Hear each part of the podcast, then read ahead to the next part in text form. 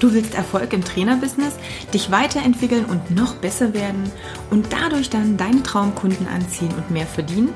Dann bist du hier genau richtig. Ich bin Katja Kraumann und ich zeige dir, worauf du dich fokussieren solltest und mit welchen Strategien du dein PT-Business aufs nächste Level bringst. Viel Spaß! Hallo, in der heutigen Folge soll es mal wieder um ein paar andere Fakten, aber auch ums Unternehmen gehen und zwar um das Thema Steuerfakten und Steuerfacts. Und ich bin jetzt mal wieder aktuell auf das Thema gestoßen. Zum einen, weil ich natürlich hier und da mal wieder mal Fragen dazu bekomme. Aber vor zwei Wochen hatten wir hier bei uns ja die Ignition. Das ist die Gründermesse in Thüringen.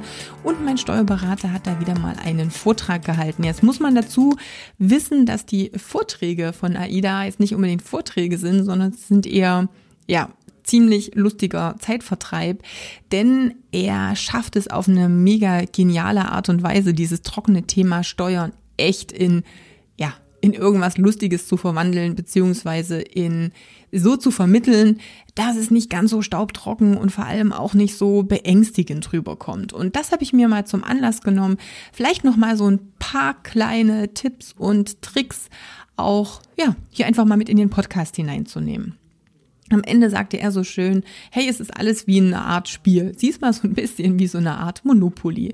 Aber was meine ich damit? Das wirst du merken, wenn ich die einzelnen Punkte mal mit durchgehe. Und zwar geht es natürlich darum, am Ende ganz legal so wenig wie möglich Steuern zu zahlen weil viele gar nicht wissen, was sie alles auch zum Beispiel als Ausgaben mit ansetzen können oder wie ich das über eine oder auf eine clevere Art und Weise machen kann. Und genau darum soll's jetzt gehen. Also, grundsätzlich einmal zum Thema Steuern, Steuerberater und Co.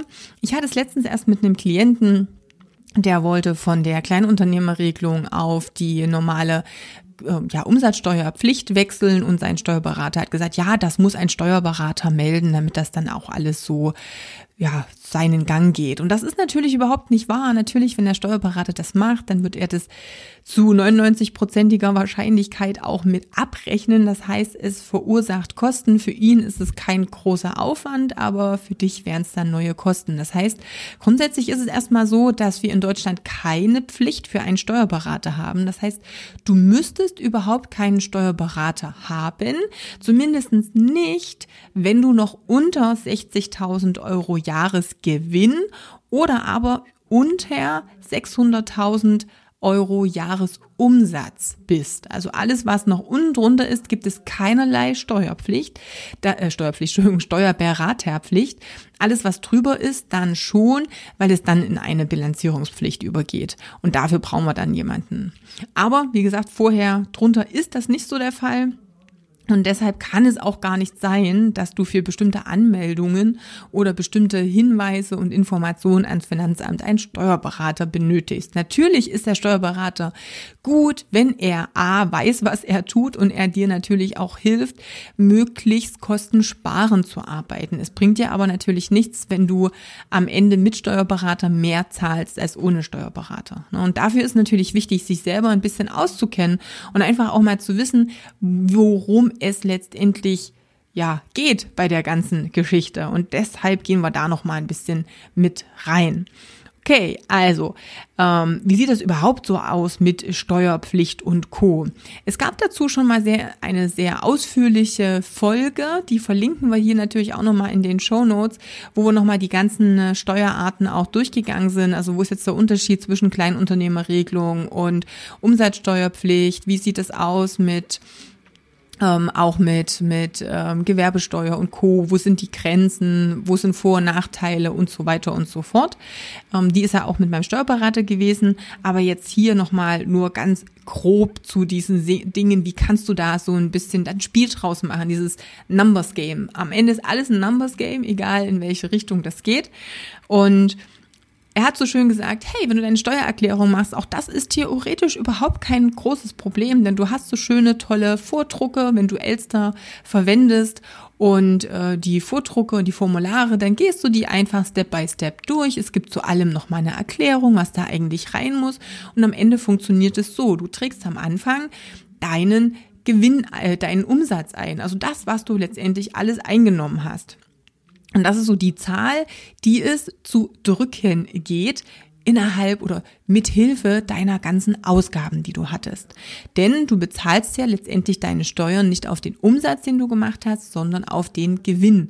Das heißt, dein Umsatz, deine Einnahmen minus deine Ausgaben ergeben am Ende deinen Gewinn.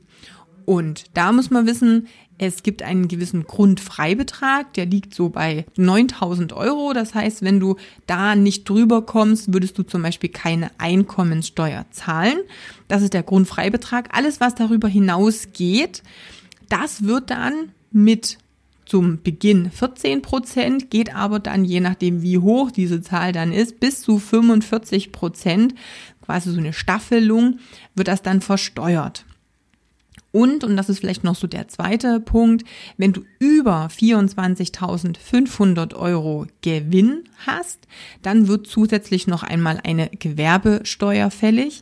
Aber das ist nochmal eine speziellere Sache. Im Endeffekt kannst du erstmal davon ausgehen, schau mal, versuch mal, dass du unter den 24.500 Euro Gewinn bleibst. Und im optimalen Falle gut unter 9000 oder auf 9000 ist dann schon ein bisschen knapp, aber ähm, irgendwo dazwischen ist es, glaube ich, eine ganz, eine ganz gute Sache. So, und wie kriegen wir das Ganze hin? Und zwar, wenn ich mir jetzt mal so anschaue, was alles machbar ist und was du alles an Ausgaben mit in diese, in dieses Numbers Game, in dieses Monopoly mit reinnehmen kannst. Dann haben wir da zum Beispiel sowas wie, hey, bezogene Fremdleistungen. Das ist zum Beispiel, wenn du dem Trainer ein Honorar dafür zahlen würdest, dass er Trainings für dich gibt, dass er einen Kurs für dich macht oder ähnliches. Da fallen aber auch Sachen rein wie, du bezahlst jemanden dafür, dass er das Studio sauber macht oder deine Räumlichkeiten oder dass jemand deine Buchhaltung macht und Co. Also es ist eher so ein Punkt, wo ich dann sage, suche dir so schnell wie es geht, sobald das Business einigermaßen auf soliden Füßen steht. Suche dir jemanden, der dir die Dinge abnimmt, für die du eigentlich zu teuer bist. Also sprich, wo deine Zeit, dein Zeitinvest viel zu preisintensiv ist, um das selbst zu tun. Und oder sowieso auch für die Dinge, die du A überhaupt nicht gern machst oder die du gar nicht gut kannst. Also wenn du sagst, ich bin einfach nur total schlecht in bestimmten Bürokram-Sachen, dann gucke, wer dir das abnehmen kann. wenn du Sachen nicht gern tust, wie dein Studio selber sauber machen, wäre auch von der Zeit, vom Zeitaufwand her einfach ein bisschen Quatsch, dann such dir jemanden, der das tut. Wenn du es auf Rechnung machst, also quasi jemand freiberuflich dafür einspringt, dann sind das eben bezogene Fremdleistungen. Anders sieht das dann nochmal aus, wenn du Ausgaben für eigenes Personal hast. Dann sind das genauso die Ausgaben, gehört aber einfach in eine andere Spalte rein.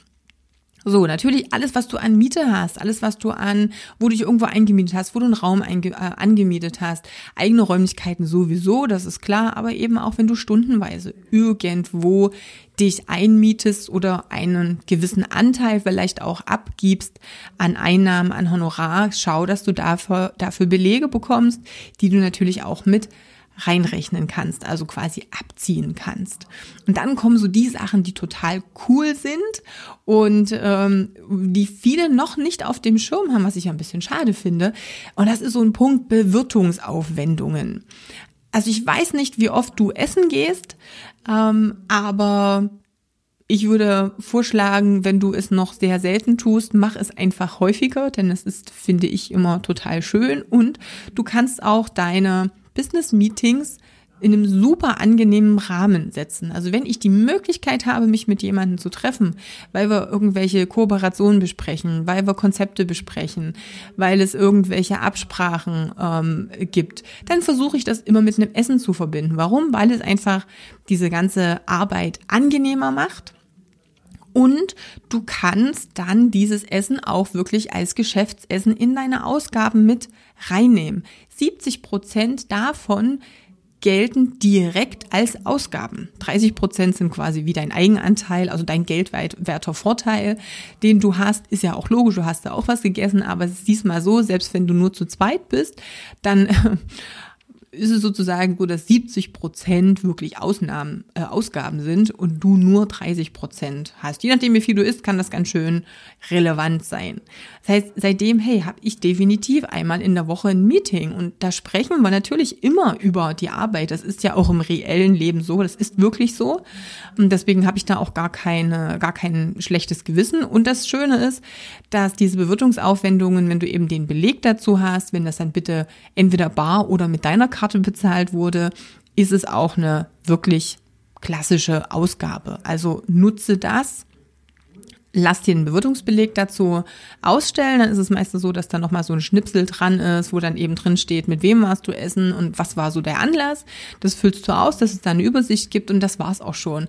Aber hey, sobald es ein anderer Trainer ist, es könnten ey, im schlimmsten Falle wenn das deine Eltern sind und die würden in deine Zielgruppe passen, dann ist das eine Marktanalyse. Weil, sorry, deine Eltern fragen dich wahrscheinlich auch, wie es auf Arbeit läuft und du kannst noch mal ein paar Fragen zu den Themen stellen und schon ist es auch irgendwo ein Geschäftsessen. Also nutze diese Sachen mit aus.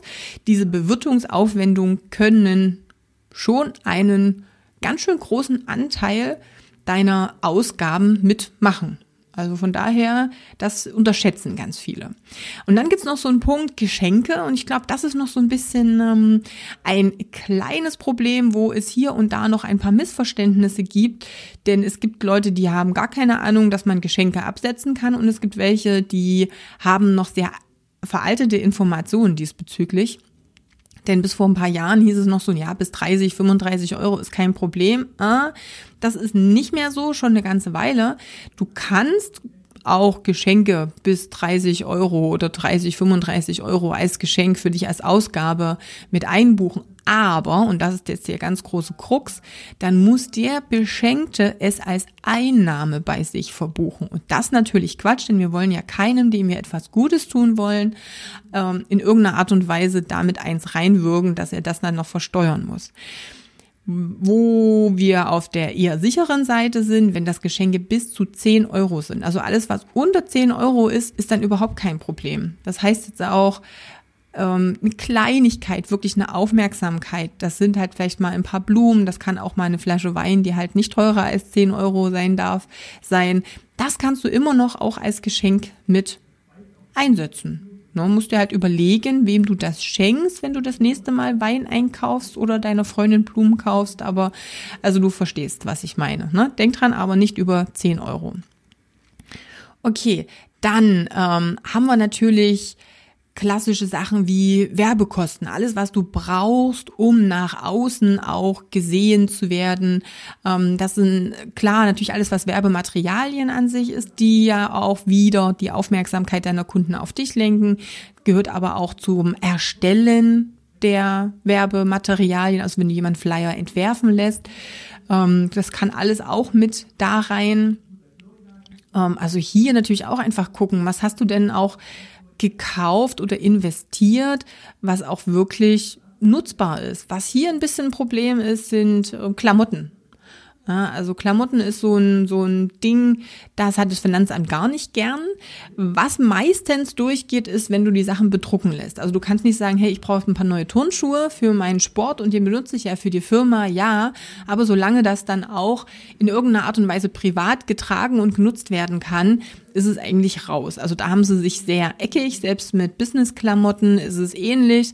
Wenn du natürlich ähm, etwas bedrucken lässt, was dann eindeutig zu deiner Firma gehört, dann äh, sieht die Sache schon anders aus. Das geht meistens durch. Also hier einfach nochmal schauen. Du kannst jetzt also nicht einfach jeden Monat neue Fitness-Sachen einkaufen und die absetzen. Das wird ein bisschen schwierig, aber eben Sachen, die du bedrucken lässt, gehen damit rein. Würdest du dann zum Beispiel T-Shirts machen lassen mit deinem Logo, die du an Kunden verschenkst, dann hat das nichts mit Geschenken zu tun, dann ge äh, gehört es in Werbekosten rein. Weil dann ist es eine Werbung, dann ist es also kein neutrales Geschenk. Auch das ist nochmal ein Unterschied, denn hier kannst du natürlich auch mehr verschenken als 10 Euro. Werbekosten sind dann nochmal eine andere Nummer. Und das, was auch immer noch ein Problem ist, sind die, ist das Thema Fahrtkosten. Und hier hat äh, Andreas, also Aida, und das ist ja Andreas in der Au, mein Steuerberater, so einen sehr hm, aussagekräftigen Satz gebracht und gemeint, wenn du wissen möchtest, ob dein Steuerberater auf deiner Seite ist oder ob er in erster Linie darauf aus ist, mehr Umsatz und selber mehr Geld zu verdienen, frag ihn, ob er dir empfiehlt, dein Auto in die Firma mit aufzunehmen oder als Privatfahrzeug zu lassen. Und er hat es in dem anderen Podcast, den ich mit ihm gemacht habe, nochmal sehr genau erklärt, warum es keinen Sinn macht, ein Auto als Firmenwagen ja laufen zu lassen. Wenn du nicht eine große Firma bist, die ihren Mitarbeitern Auto stellen muss, dann ist es nochmal eine ganz andere Nummer. Aber wenn du eine Einzelperson bist, ein Unternehmen hast, dann macht es rein finanziell überhaupt keinen Sinn, das Auto in die Firma mit aufzunehmen. Dann kommst du finanziell immer besser, wenn du es als Privatfahrzeug hast und quasi deine Fahrten, und das darf einfach nicht mehr als 50 Prozent, also im Optimalfall unter oder bis zu 49 Prozent der gefahrenen Kilometer im Jahr dürfen als Fahrtkosten mit 30 Cent pro Kilometer abgerechnet werden. Und ähm, da kommst du immer besser, es sei denn, du hast gerade ganz frisch einen mega teuren Neuwagen gekauft, dann kommst du in den ersten eins, zwei, drei, vier Jahren vielleicht noch gut hin, aber danach wird es eckig. Das heißt, es gibt also keinen Fall, wo du ähm, über fünf Jahre profitierst von einem Firmenfahrzeug, danach legst du immer doppelt und dreifach drauf. Und das hat natürlich auch den ähm, Grund, weil dann das Auto mit in dem Firmenvermögen drin ist und in den Einnahmen mit drin ist und du ja ein Prozent des Neuwertes des Listenpreises auch immer jeden Monat als Einnahmen mit verbuchen musst von deinem Auto, auch wenn das schon zehn Jahre alt ist. Das ist eben das Problem. Und diese Einnahmen erhöhen aber natürlich deine Jahreseinnahmen und das ist auch der Grund, oder das ist ja die Berechnungsgrundlage für den Steuerberater, wo er sein Honorar danach berechnet. Also von daher überleg dir das immer noch mal genau, aber das war so eine schöne Frage, die er ähm, ja so mit in den Raum geworfen hat. Frag das mal und schau mal, wie er da reagiert. Ach, wenn er sagt, nein, das ist auf alle Fälle super toll, das in die Firma mit einzubauen, dann, hm, dann hinterfrag das nochmal, denn das macht eigentlich keinen Sinn. Okay, was kannst du noch alles abziehen? Du kannst natürlich dann, oder jetzt müssen wir sagen, es gibt so einen zweistufigen Prozess, wenn es um das Thema Steuern geht. Zum einen hast du einmal deine Geschäftseinnahmen und jetzt die Geschäftsausgaben. Das ist das, was wir eben gemacht haben. Dann kommt eine Summe raus und von der Endsumme dann werden aber noch bestimmte andere Ausgaben abgezogen und ähm, da sind zum Beispiel sowas drin wie Spenden. Ne? Spende hat nichts in der Firma direkt zu suchen, kann aber eben deinen Gewinn minimieren, aber das ist eher so eine Privatsache. Dein Gewinn ist ja letztendlich deine, dein Einkommen, was du als Privatperson dann bekommst. So kannst du es dir vorstellen. Also im Endeffekt ist es so, deine Firma macht den Umsatz, hat die Ausgaben, hat einen gewissen Gewinn und den Gewinn bekommst du als Privatperson dann eben letztendlich als Einkommen. Und um dann zu sagen, wie musst du das versteuern. Hier gibt's dann eben einen zweiten Step, also du als Privatperson dann nochmal Möglichkeiten, hier auch Ausgaben anzusetzen. Da gehören eben Spenden dazu. Da gehört aber auch zum Beispiel dazu, wenn du zu Hause einen Handwerker hast, ähm, der haushaltsnahe Dienstleistungen, Nebenkostenabrechnungen und Co. Also hier können auch da wieder Dinge angesetzt werden, die die Einnahmen minimieren. Auch wenn du dich sogar mal ausgeschlossen hast und einen Schlüsseldienst gebraucht hast, der dir das Schloss in der Wohnung wieder aufgemacht oder aufgebrochen hat. Auch das kannst du dann damit absetzen. Da kommt auch die Krankenkasse noch mit raus und oder ab und auch der Verpflegungsmehraufwand, den habe ich noch gar nicht genannt. Der Verpflegungsmehraufwand ist auch eine wunderbar tolle Geschichte, denn ich weiß nicht, ich wusste nicht, ich weiß nicht, ob du es wusstest, wenn du länger als acht Stunden von zu Hause weg bist und du bist nicht an einer festen Arbeitsstelle, die du sehr, sehr regelmäßig über mehrere Wochen immer wieder zur gleichen Zeit besuchst. Also sprich, du bist bei den Kunden, du fährst zu denen nach Hause, fährst zum nächsten Kunden, fährst in irgendeine Firma und kommst irgendwann nach Hause und es sind mehr als acht Stunden vergangen. Dann kannst du für diesen Tag schon 12 Euro Verpflegungsmehraufwand ein fordern sozusagen. Und hier hilft es oder hier reicht, wenn du eine stinknormale Excel-Tabelle führst, in der du das Datum von heute reinschreibst, kurz hinschreibst, wo du gewesen bist. Ich mache es dann immer so, dass ich ähm, die Uhrzeit, wann bin ich losgefahren und die Uhrzeit, wann bin ich zu Hause wieder angekommen. Und wenn es dann eben über acht Stunden sind, gibt's da quasi einen Strich und am Ende des Jahres rechnest das alles zusammen. Wenn du über 24 Stunden weg warst, also quasi 0 Uhr bis 0 Uhr, muss man sagen, sind das 24 Euro zum Beispiel. Das heißt, du bist auf einer Fortbildung, auf einem Kongress und viele von äh, den Zuhörern jetzt wahrscheinlich sind häufiger mal auf Fortbildungen, äh, auf irgendwelchen Tagungen, Kongressen, was auch immer, Seminaren. Und hier hast du quasi die 12 Euro für die Hinfahrt. Dann bist du über Nacht da, hast vielleicht zwei Tage komplett Seminar hast zweimal 24 Euro, übernachtest da nochmal und hast dann den nächsten Tag, wo du nach Hause fährst. Ne? Oder du bist halt einen Tag von 0 bis 0 da und hast Anfahrt und Abfahrt. Dann hättest du 12, 24 und 12 als Verpflegungsmehraufwand. Das sind alles Summen, die rechnest du zusammen. Die ziehst du am Ende von dem Gewinn, der noch übrig geblieben ist, ab und minimierst damit nochmal den Gewinn. Auch das, glaube ich, machen noch viel zu wenige diesen Verpflegungsmehraufwand da wirklich mit reinzunehmen. Und das läppert sich und es ist, und das darfst du auch noch ähm, bedenken, von Land zu Land unterschiedlich. Also ich war jetzt in den letzten äh, zwei Jahren sehr häufig in der Schweiz. Und hier haben wir gleich ganz andere Summen. Ne? Also da kannst du das Ganze gleich verdoppeln fast. Ich glaube, das war, ich müsste jetzt nochmal reinschauen, ich glaube, das war für einen Tag sogar 41 Euro ähm, oder für den Angefangenen und für den kompletten 62 Euro, aber nagel mich da nicht fest. Da gibt es für Verpflegungsmehraufwand auch Tabellen im Internet, wo du reinschauen kannst, welches Land welche Verpflegungsmehraufwand Summen dann hat. Okay, also das waren erstmal die groben Sachen. Übernachtungskosten, ich habe es vorhin angesprochen, Seminare, also auch Übernachtungskosten. Nur darauf achten, das Frühstück sollte oder muss rausgerechnet werden.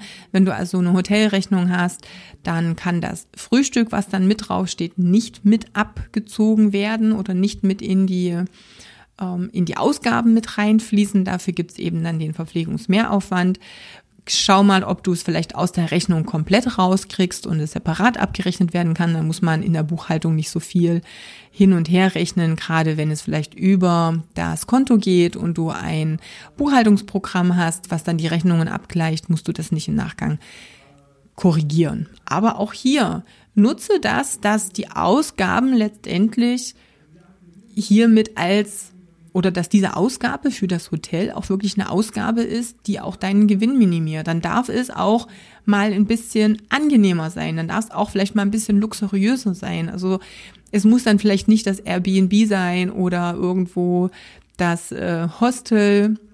Ansonsten kann es vielleicht auch das Hotel sein, wenn es dir ermöglicht, ausgeruhtet zu sein, dir etwas mehr Komfort ermittelt oder ein bisschen mehr Komfort ermöglicht und am Ende kannst du deinen Gewinn damit noch senken. Also auch da gibt's natürlich viele Möglichkeiten, die da mit reinspielen. Und übrigens ist es dann egal, ob du ein Einzel- oder ein Doppelzimmer hast. Es ist halt das eine Zimmer, was dann abgerechnet ist oder in die Ausgaben reinfällt. Wenn eine Person auf der Rechnung dieses Doppelzimmers draufsteht, dann ist das deine Übernachtungs- Ausgabe. Du weißt, was ich meine. Hm?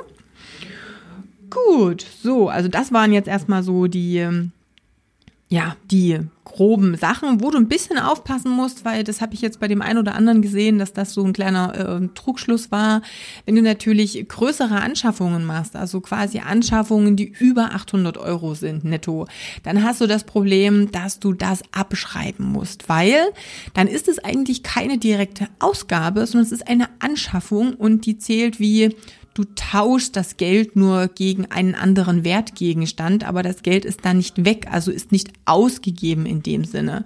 Das heißt, du hast zum Beispiel einen neuen Computer, einen neuen Laptop, irgendwas gekauft und dann kannst du nicht sagen, ey, ich habe in dem Monat was weiß ich, 4000 Euro Einnahmen äh, gehabt und ich habe jetzt 2000 Euro ein, ähm, Ausgaben und damit äh, habe ich in dem Monat nur 2000 Euro Gewinn. Das funktioniert so nicht. Der Computer zum Beispiel muss im Normalfall auf 36 Monate abgeschrieben werden. Das ist sowas wie eine Art Wertverlust des Anlagegutes. Das heißt, du kannst dann immer nur ein 36. pro Monat ab dem Monat, in dem du es gekauft hast, auch wirklich als Ausgabe mit reinrechnen.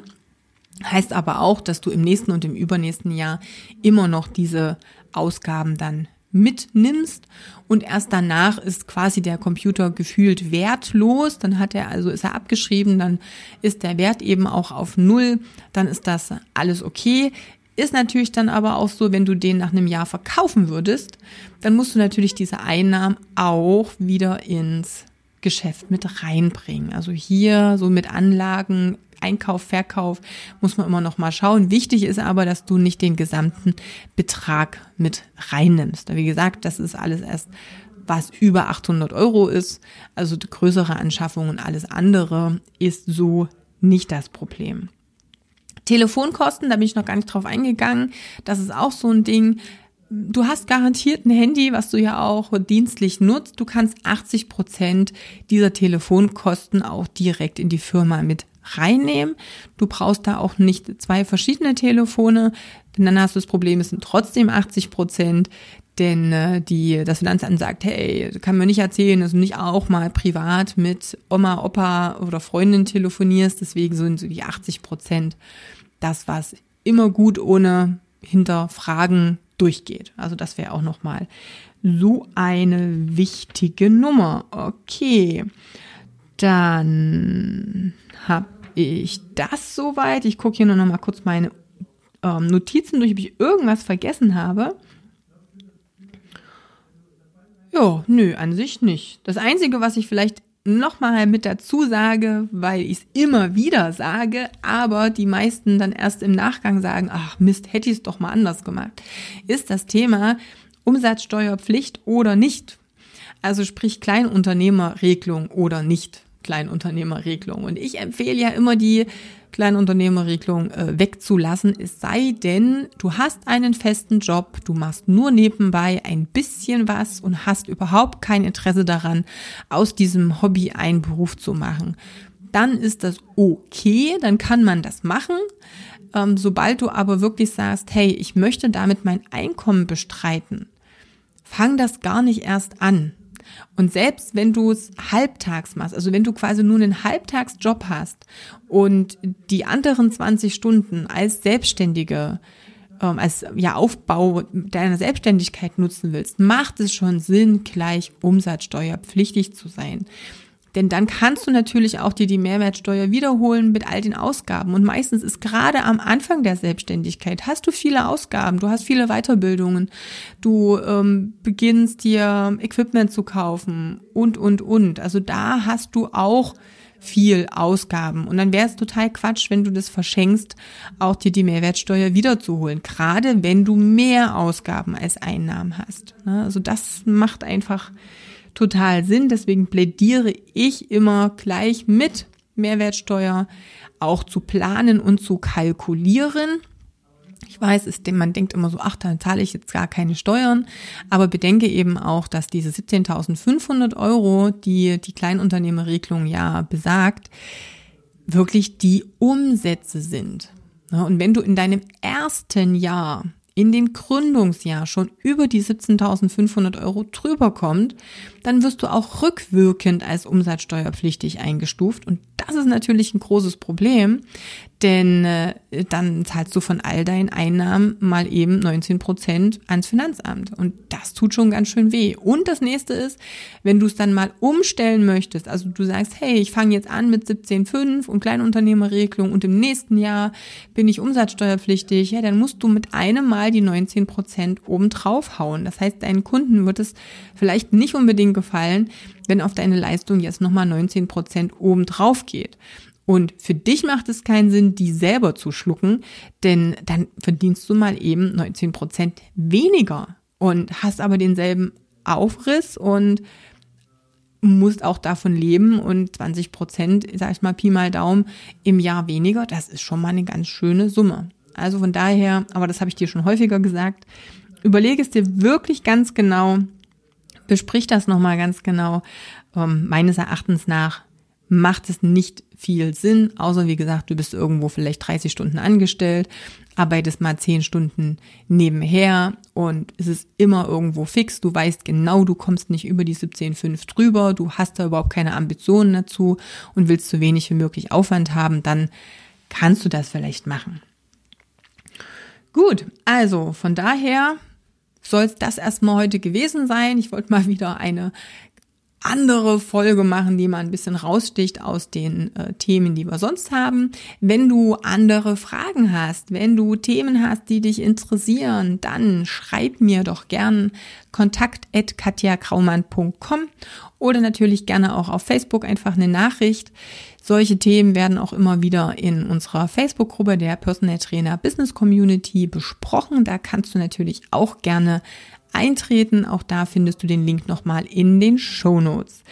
Und ja, von daher wünsche ich dir erstmal ganz viel Spaß. Mach dir mal Gedanken über all deine Ausgaben, die du vielleicht schon machst und noch gar nicht als Ausgaben im Kopf abgehakt oder mm, gesehen hast und schau, dass du alle Belege immer sammelst und guck einfach, wie du in diesem schönen Zahlenspiel der Steuererklärung am Jahresende gut davon kommst und möglichst wenig zahlen musst beim selben Lebensstandard. Darum geht's ja. Und natürlich immer legal bleiben, Freunde. Ne? Klar, logisch.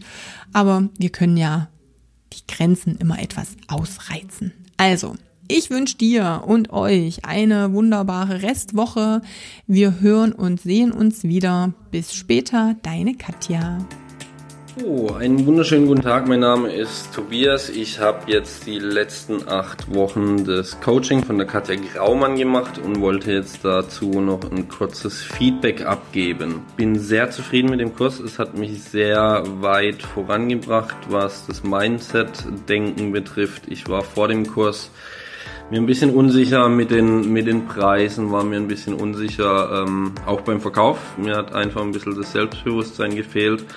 Und das hat mir, da hat mir die Katja sehr viel weiterhelfen können, kann inzwischen viel sicherer verkaufen, kann die Preise deutlich besser rechtfertigen, ähm, gehe viel sicherer in die Verkaufsgespräche rein und habe auch ein viel, viel besseres ähm, ja, Auftreten einfach vor, vor den Kunden.